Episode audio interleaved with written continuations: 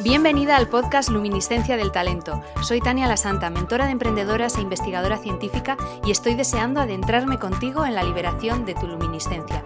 Lo haremos a través de reflexiones, de entrevistas y de mucha inspiración para que enciendas tu luz interior y brilles en tu talento, tu emprendimiento y tu desarrollo profesional.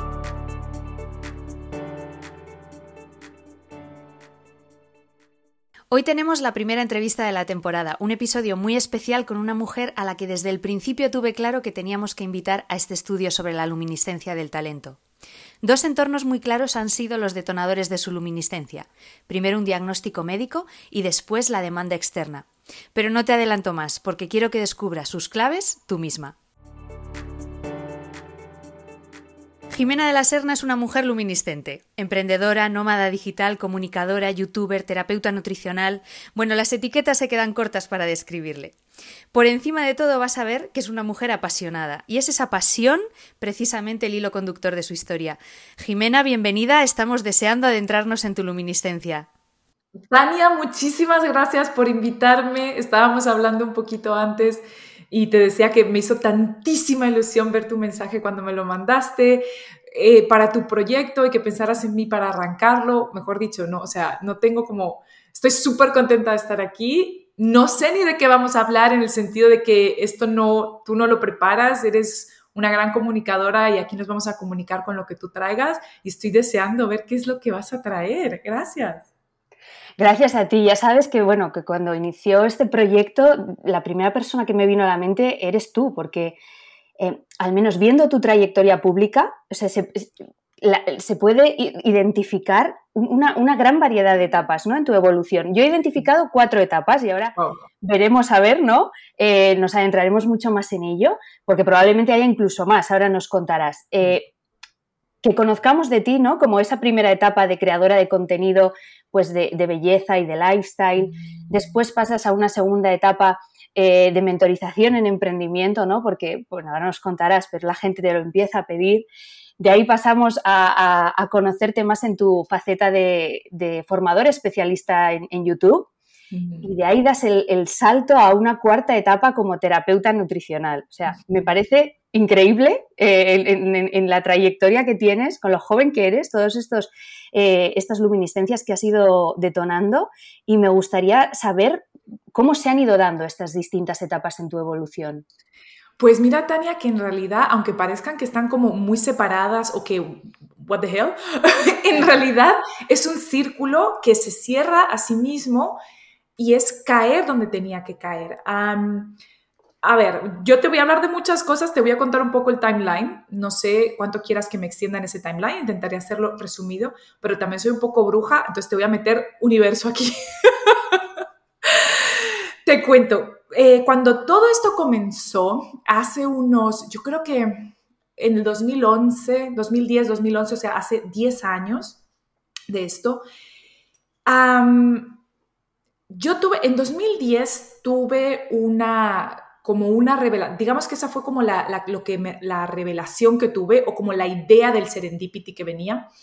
Y es que yo ya llevaba desde 2007 viviendo en Londres y había siempre, yo me había graduado, me había licenciado de comunicación audiovisual en Madrid, en España, y cuando me fui a Londres intentaba buscar algo que tuviera que ver, estuve haciendo muchos trabajos de periodismo, estuve haciendo, en fin, muchas, muchas cosas.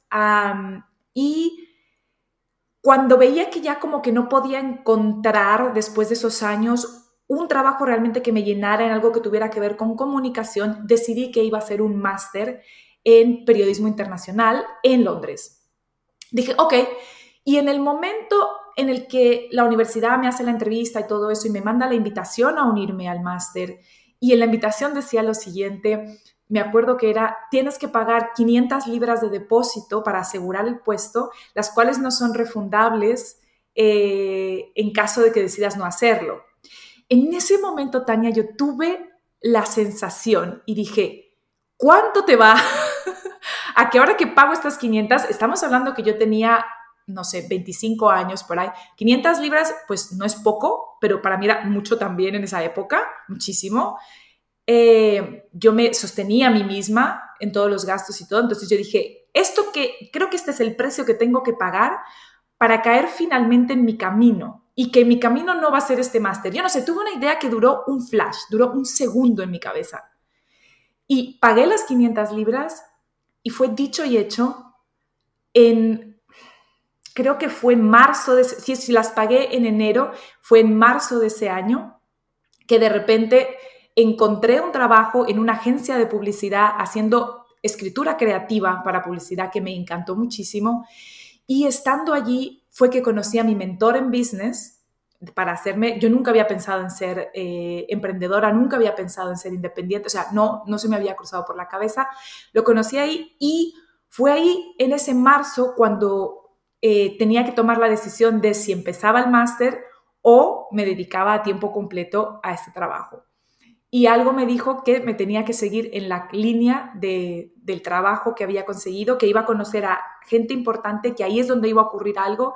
Y ahí fue cuando dije, no me apunto al máster, pierdo las 500 libras, pierdo entre comillas, yo estaba segura de que no las estaba perdiendo y así fue. Me quedé en ese trabajo, ahí conocí a mi mentor en business, Surat Sola, que era más, él es más joven que yo, tiene como dos o tres años menos que yo y ya era en ese entonces, en 2010, era top, top, top eh, marketing business online en el mundo a nivel mundial era impresionante. Creo que él tenía 24 años por aquel entonces. Y yo no sé por qué, él como que me acogió bajo su ala, me vio como muy interesada en, todos estos temas de YouTube, del mundo online, del marketing online, y empezó a invitarme a todos los eventos que él iba, ta, ta, ta, ta, ta, ta. Y yo no sé cómo me metí en eso y, yo le dije que ahí, en ese mismo momento de mi vida, fue cuando ocurrió que por fin descubrieron que tenía síndrome de ovario poliquístico, el cual había estado sufriendo desde los 13 años, pero no me lo habían diagnosticado apropiadamente hasta ese entonces, hasta los 26 años más o menos, que fue cuando esto ocurrió. Y fue como que tuve ahí la idea de yo quiero dedicarme a abrir un canal en YouTube. Estamos hablando de 2006, YouTube todavía no había muchos canales y yo quería hablar a las mujeres del síndrome de ovario poliquístico, quería hablar de los síntomas y de las consecuencias del síndrome de ovario poliquístico, eh, hablar de las realidades y de por qué ocurría, del desajuste hormonal, de los desajustes hormonales, de las consecuencias.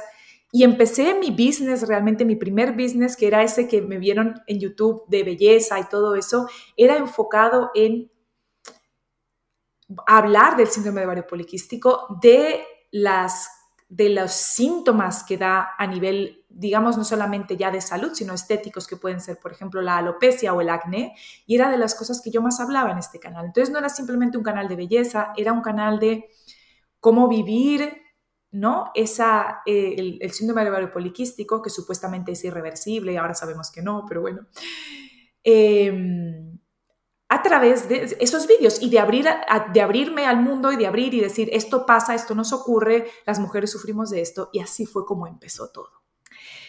Como tú dices, de ahí fueron muchas idas y venidas y las mujeres empezaron a preguntarme sobre YouTube, empezaron a preguntarme mucho que les hablara sobre YouTube porque empecé a tener mucho, eh, mucha repercusión en YouTube y me empezaron a preguntar mucho sobre este tema. Como mi canal se había vuelto un canal de empoderamiento femenino, de que no importa si estás pasando por una situación física, mental o de salud interna que te esté afectando, puedes hacer y seguir adelante con lo que quieras. Muchas mujeres me empezaron a pedir que hablara más sobre el emprendimiento femenino, cómo poder emprender a pesar de lo que estuvieras pasando, lo que estuviera haciendo. Y ahí fue cuando me empecé a meter más en los temas de ayudar con lo que yo había aprendido sobre YouTube, cómo es que yo logré el canal de YouTube, cómo es, o sea, todo y, y cómo iba logrando mis, valga la redundancia, mis logros online. Empecé a enseñarlos, empecé a enseñar YouTube, empecé a enseñar email marketing, porque me lo pedían muchísimo que la siguiera empoderando a través de estos temas. Pero como todo vuelve y te digo que era un círculo, em, finalmente ese círculo se cierra cuando yo me doy cuenta realmente de, ahora sí, por qué ocurre el síndrome de ovario poliquístico, por qué ocurren las enfermedades crónicas, empiezo a entrar más en ese mundo, me dedico a estudiar terapia nutricional y ahí se me abre el mundo realmente de qué era realmente lo que había estado pasando con mi salud y de cómo podía seguir empoderando a las mujeres a través de contar la verdad de por qué ocurren las cosas de, salud y cómo se cura el cuerpo realmente de las enfermedades crónicas que llaman, que, no, realmente las enfermedades crónicas no deberían existir como no existen en, otros animales, en, en, el reino animal, solamente existen los humanos y en los animales que los humanos crían. Entonces ahí cerramos el círculo cuando dije, no, vuelvo otra vez a la temática original que era la salud, pero ahora sí desde una perspectiva muchísimo más amplia, desde la salud funcional. Y ahí sí que caí donde era en mi pasión absoluta de seguir con todo el mundo de investigación en la salud, investigación en la salud funcional y ahí sí que eso fue el amor absoluto, descubrí el amor absoluto a esta profesión, que es realmente la que, la que yo estaba buscando todos esos años, y por eso caigo aquí ahora en donde estoy como terapeuta nutricional. Y, ese es el círculo que se cierra, digamos, que empezó de esa manera y termina de esa manera porque era donde tenía que caer realmente. Pero tuvieron que pasar 10 años. ¡Wow! Qué, interesante tu viaje. Y, y precisamente dices, han pasado 10 años, ¿no? ¿Cómo detectas en esta última etapa que ahora ha llegado el momento del cambio? Porque supongo que también, bueno, cuando ya te conoce más gente, ya estás posicionada en el mercado, has, dejado un, legado, algo que está trabajando ya por ti, ¿no? Eh, eh, empezar de, cero, cambiando, tú has cambiado hasta, hasta la marca, es, un, esfuerzo enorme, ¿no? ¿Cómo detectas, bueno, es el, ha llegado el momento de un cambio, de, de apostar por esto que yo quiero y te lo permites? Pues es que Tania, yo mm, siempre he tenido como una, una máxima y es pruébalo todo, no te quedes sin probar nada. Entonces, cuando yo por fin, yo tuve una época, obviamente yo no vivía de mi emprendimiento en los primeros años y no fue hasta 2015, o sea, fueron los primeros cinco años, fueron de trabajo continuo sin vivir de ello y yo tenía otro trabajo eh, a tiempo completo. Y em, cuando ya por fin en 2015, el, el 31 de diciembre de, de 2014 creo que fue, o sea, yo empecé, si no estoy mal, yo empecé en esto a tiempo completo el 1 de enero del 2015 o fue el 1 de enero del 2016. ya no me acuerdo si mi último día de trabajo en el otro trabajo fue en 15 o en 14.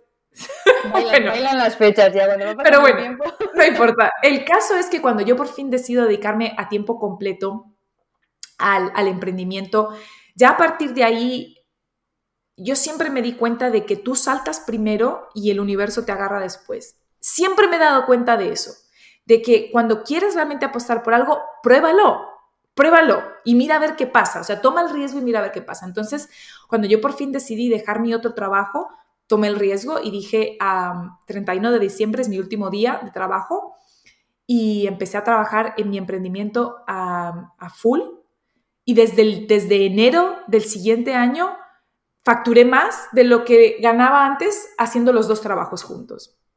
Y desde entonces me fue bien y fue así.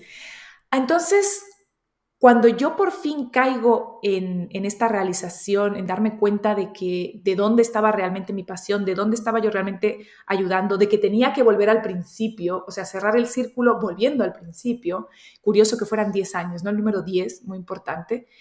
Eh, yo dije, es que no primero no me puedo callar, tengo que hablar del tema. Y al principio intenté llevar los dos emprendimientos al mismo tiempo, pero después me di cuenta que lo que realmente yo amaba y me apasionaba era esto y que me estaba llevando todo el tiempo que tenía y que no tenía tiempo para dedicarle ya más a la mentoría de, emprendimiento. Y, dije, voy por ello, o sea, no importa, si me sale mal, algo más se me ocurrirá, o sea, la fuente es ilimitada, donde, de donde esto vino hay más. Si este no es mi camino, será otro, no importa. Entonces, fue un momento en el que realmente mi cuerpo, mi corazón, mi alma, mi mente me decía, tienes que hablar de esto porque no te puedes callar de esto y ya veremos qué pasa. Y again, o sea, otra vez, una vez más, volvió a salir bien. No salió bien porque sí, han sido 10 años de trabajo, pero quiero decir que cuando tú saltas, después la red aparece abajo. No esperes a que veas la red para saltar. Y siempre ha sido así, lo he hecho muchas veces y siempre que lo hago, ahora lo acabo de hacer también en mi vida privada, me acabo de, después de vivir 15 años en el Reino Unido, me acabo de venir a Alemania y también fue como de la noche a la mañana, dije, ¿por qué no? Pruébalo, a ver qué pasa. Bueno, mm, tú has, viajado muchísimo, eh, naciste en Colombia, has vivido en España, en Reino Unido, ahora estás también en otro cambio vital. ¿Qué papel han tenido también tus viajes en el desarrollo de estas luminiscencias? ¿Cómo sientes que eso te ha, te ha transformado? Yo creo que muchísimo, Tania, porque yo creo que es, ha sido algo vital el vivir en tantos países. Como dices, nací en Colombia, me crié entre Colombia y España.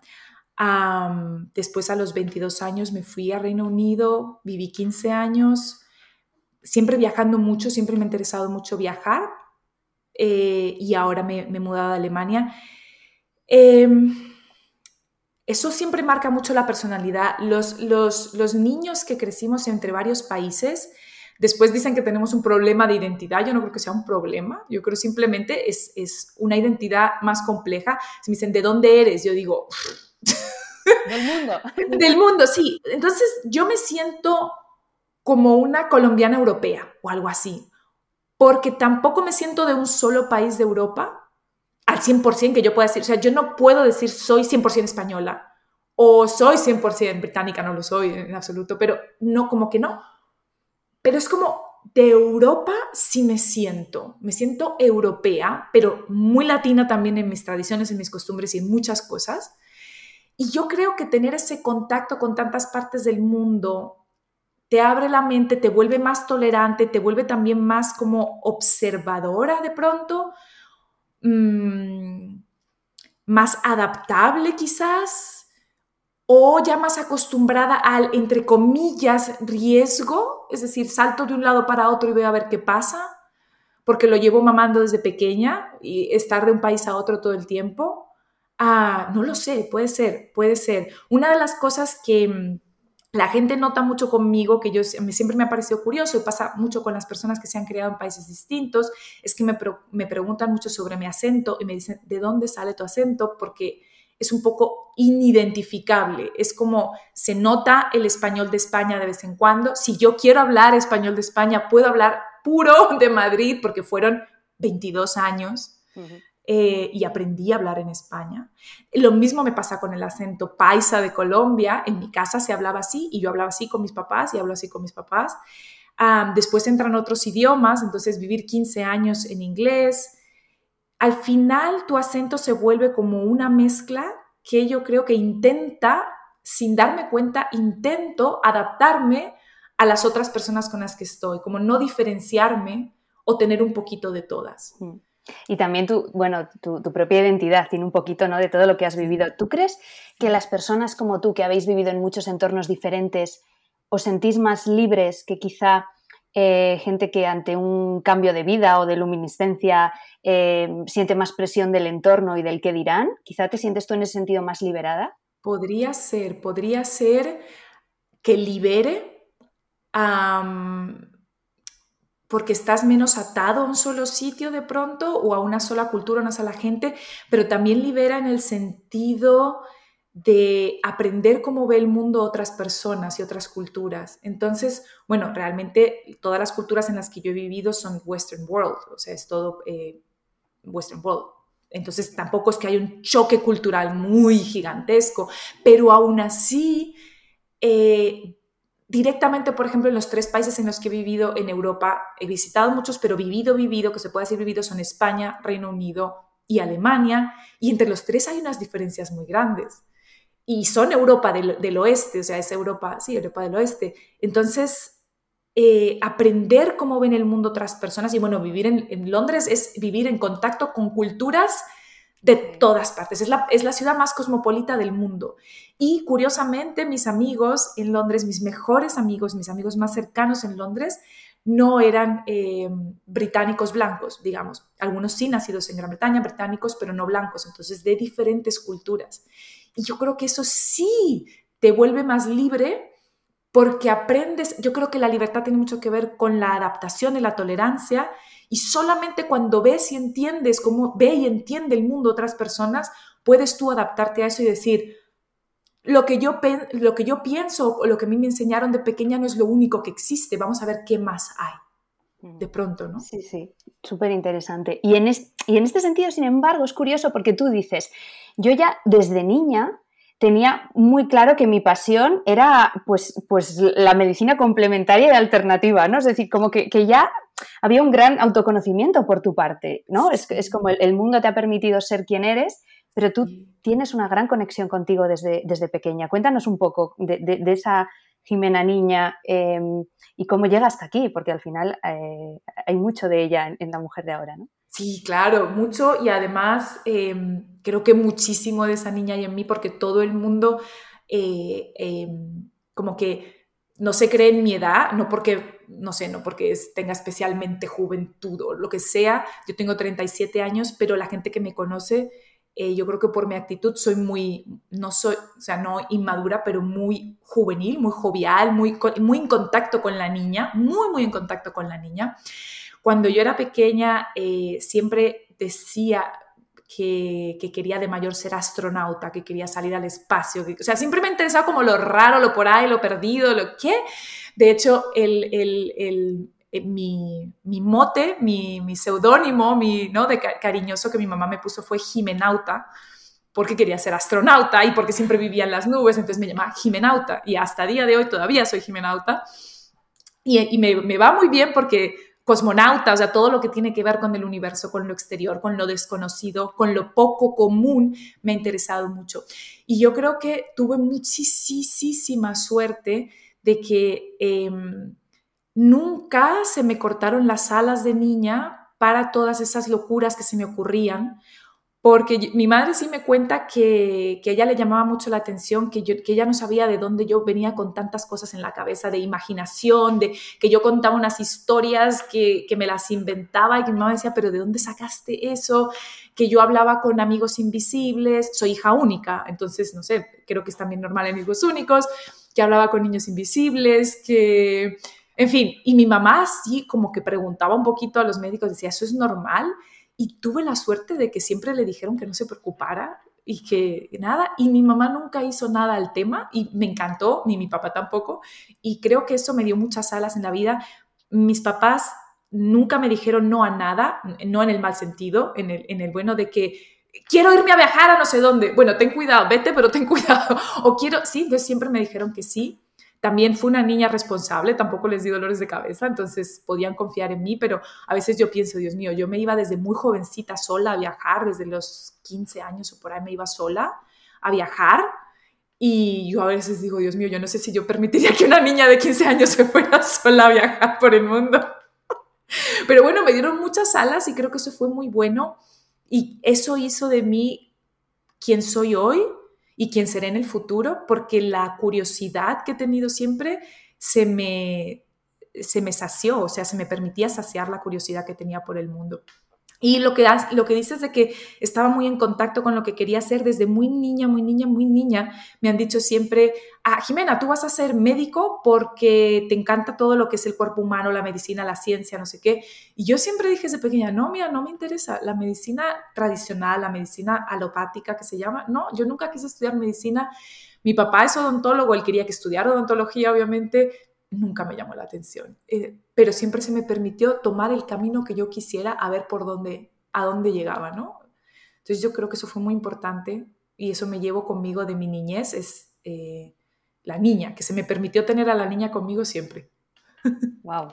Eh, es curioso porque de algo como puede ser en principio un diagnóstico duro, ¿no? De decir, bueno, tengo, claro, esto ya cuando lo descubres, porque al principio no, no sabes que lo que tienes es el síndrome de ovario poliquístico, pero cómo has transformado de esto, que quizá otra persona podría decir, esta es una condición que me limita o qué tal, cómo tú lo has transformado o, te ha ayudado a conectar con esa pasión, ¿no? Con un propósito mucho más grande que tú misma, cómo has superado bueno, no solo las etiquetas que te decían de fuera, sino cómo ayudas a otras personas a hacerlo. ¿Cómo ves este viaje ahora desde fuera? Es, increíble. Es serendipity. Yo digo que todos los que nos dedicamos a la salud funcional, Tania, hemos pasado, venimos de, un, de haber tocado fondo en nuestra salud. Es la única manera. Entonces, para mí, ¿cómo transformo yo un diagnóstico en una fuerza?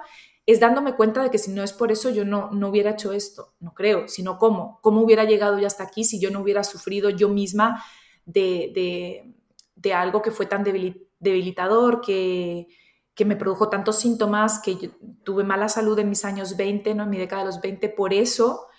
Eh, si no hubiera sido por eso, yo no hubiera llegado hasta aquí. Entonces lo veo como, digamos, eh, el ritual de paso, el, sí, el, lo, eh, no digo precio a pagar, porque no es un precio a pagar, es el ritual de paso que era necesario para poder llegar hasta aquí. Yo creo que las grandes transformaciones solamente vienen del dolor. Mi pareja dice, el dolor lleva a la transformación, sin dolor no hay transformación. Entonces, creo que esa es la clave, la clave es que decimos, ¿no? Mucho en espiritualidad, lo que te está ocurriendo no te pasa a ti, pasa para ti. Entonces, pregúntate para qué te está pasando. No, no te pongas en el papel de víctima de por qué esto a mí, sino más bien por qué esto a mí. ¿Qué puedo hacer con esto? ¿Por qué me está pasando esto a mí? Y, ¿No? O sea, ¿qué, ¿qué, me pone esto en las manos? ¿Qué puedo hacer con ello? Por ahí puede ir la cosa. Totalmente. Y ahora esta es tu, misión en la que te encontramos, desde donde, trabajas como de Functional Force. Ahora daremos eh, todos tus links para que, te sigan por ahí. Eh, pero es muy curioso, ¿no? Eh, y antes lo has mencionado, como la fuente es inagotable, ¿no? Em, tú tenías un canal en YouTube como Jimena de la Serna, que es bueno, pues la marca con la que empezaste con 135.000 suscriptores o más, he perdido la cuenta, y ahora no, no, transformas ese en otro, sino creas otro desde cero que tiene 284.000 ahora mismo, ¿no? Em, ¿Cuál es tu clave para reproducir éxito tras éxito. Es, conectar con esa fuente que decías, eh, porque es increíble. Yo creo que es conectar, a ver, los seres humanos no estamos desconectados, estamos todos unidos con todos. Y algunos aprenden a escuchar su intuición más que otros, pero todos nacemos con intuición. Intuición, comunicación con el universo, comunicación con Dios, comunicación con la fuente, como lo quieran llamar. Todos la tenemos, es innata. Y dejamos de escucharla o la escuchamos más, dependiendo de nuestro camino vital y de lo que pensemos que es importante para nuestra vida o no, pero que la tenemos, la tenemos.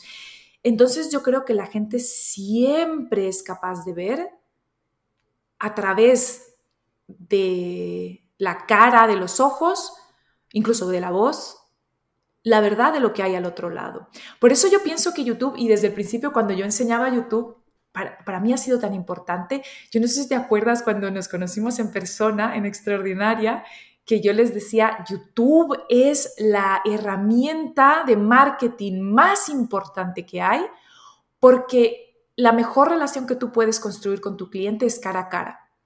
Pero si no puedes tener esa relación cara a cara, la siguiente es el vídeo, porque es la manera en la que esa persona te puede ver el rostro, te puede ver a ti. Y por mucho que tú planees algo, por mucho que tú te hagas guiones y todo eso, tu esencia siempre sale. Sobre todo si la esencia es 10 años que me llevan viendo en YouTube. Si yo llevara dos semanas, pues mm, vamos a ver, pero después de 10 años, poco tengo que esconder de lo que es mi esencia la pueden ver. O sea, no hay otra, no hay de otras que mírense los vídeos y la van a ver siempre ahí.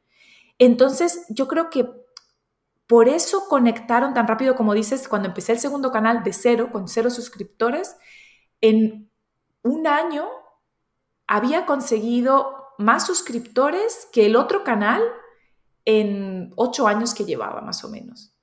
Eh, el otro me costó, creo que fueron siete años lograr a 100 mil suscriptores, seis o siete años, y en el nuevo, en The Functional Force, me ocupó menos de un año. Creo que en seis meses ya tenía 100 mil o máximo un año, ya no me acuerdo, pero ahora estamos casi en 300 mil. Y yo creo que era porque, número uno, aquellas personas, todavía tengo personas que me siguen desde el principio, o sea, desde hace 10 años, vieron siempre la esencia, volvieron a reconectar con lo que yo empecé a hablar y yo no sé, y empezaron a traer más gente. Te juro que no sé cómo funciona porque eso va más allá de mi entendimiento y tampoco necesitamos entender esas cosas porque eso es más grande que nosotros, pero al final es aplicar lo mismo. La persona que estaba en el otro canal y la del nuevo era la misma.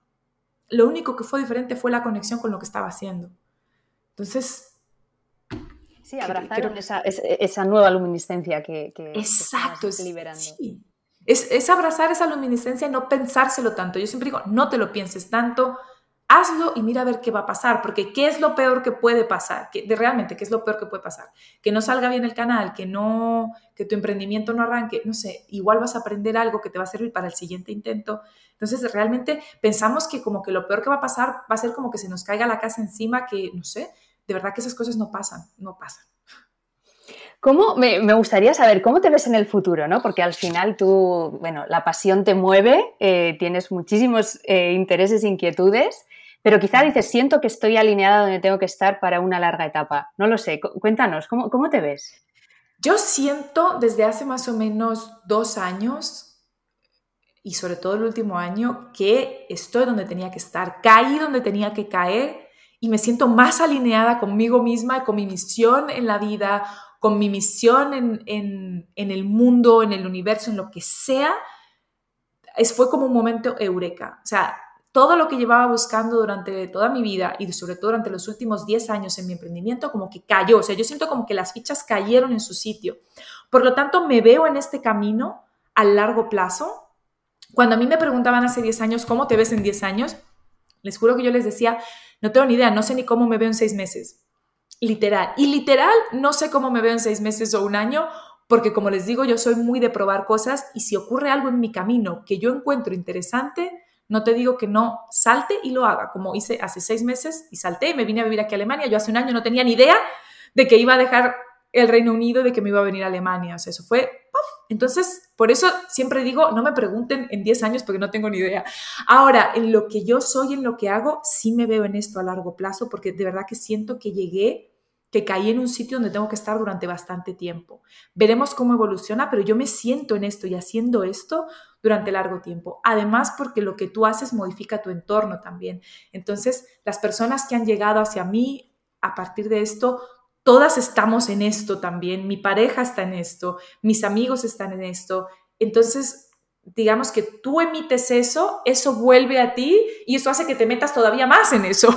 Por eso son los círculos de mira a ver con quién te relacionas, mira a ver las cosas que haces, porque si es un círculo tóxico y negativo, tú emites eso, eso vuelve a ti y después es más difícil salir porque se retroalimenta, pero si es positivo, la retroalimentación es positiva también y es, cada vez estás más dentro de lo que yo llamo el agujero del conejo blanco, o sea, me caí en ese agujero y cada vez estoy más adentro de él y, todavía como Alicia en el País de las Maravillas, valga que ese era mi cuento favorito de niña, obviamente, porque era bien psicodélico. Así que ahí estoy cada vez cayendo más profundo, yo creo que sí. Bueno, ha sido eh, increíble adentrarnos en, tu historia, en la liberación de tus múltiples luminiscencias, en ese círculo que, hasta ahora ¿no? se cierra y cómo se completa. Em, Creo que nos has dejado ver a lo largo de esta entrevista cuáles son los ingredientes, eh, los entornos que han detonado tus luminiscencias. Está claro que unos padres que te permitieron usar las alas que, con las que naturalmente viniste para volar, soñar y crecer. Em, está claro que una conexión con tu intuición eh, y con tu voz interior muy fuerte eh, mm. desde el principio. Eh, un mentor eh, que, apareció, ¿no? ese entorno que aparece y, cree en ti en un, momento dado, eh, un diagnóstico que transformas en una fuerza motora y, y una conexión creo que, con, el universo y con, con, un propósito más grande que, tú misma, tremendo. Así que ha sido un placer eh, tenerte hoy aquí. Eh, espero que tu historia inspire a, muchísimas personas, como ya lo está haciendo. Y, nada, les animamos a que, a que te sigan en The Functional Force. Lo dejaremos también por escrito para que, para que te vayan a ver en todas tus redes sociales. Y muchísimas gracias, Jimena, por seguir inspirando al mundo cada día como lo haces. Tania, muchísimas gracias por invitarme. Me hacía mucha ilusión esta entrevista, ya que normalmente me entrevistan de otros temas y estos no hablo tanto de ellos y me encanta. Y sobre todo, sobre todo, dejar a tu audiencia con una idea y es confía en la voz interior, escúchate, de verdad que has nacido con una sabiduría ancestral que viene de siglos y milenios, escúchala y que no te dé miedo seguirla, porque de verdad que no sabes que esté al otro lado. O sea, sigue la enseñanza de Alicia en el País de las Maravillas. Muchísimas gracias, Jimena. Pues con esto nos quedamos y hablamos muy pronto. Un abrazo muy fuerte. Un beso. Si te ha gustado, te invito a seguir mi podcast. Me ayudaría mucho también que lo recomiendes y te animes a dejarle 5 estrellas y una reseña en Apple Podcast. Tu apoyo es vital para que cada vez más personas descubran y detonen su luminiscencia. Y si te has quedado con ganas de más, visita mi web danielasanta.com donde encontrarás más recursos sobre talento y emprendimiento, así como mis servicios y programas de mentoría empresarial. Te espero en el próximo episodio.